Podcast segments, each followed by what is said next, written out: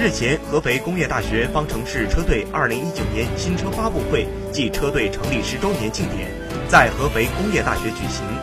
发布会上，三辆全新赛车亮相，分别为越影第十代燃油赛车、云电第七代电动赛车、锐志第三代无人赛车。据介绍，锐志三代无人赛车在感知处理上运用雷达和摄像头的融合技术，使用四零线雷达，精度更高，同时加入了惯性导航，配合其他设备识别追统更加准确。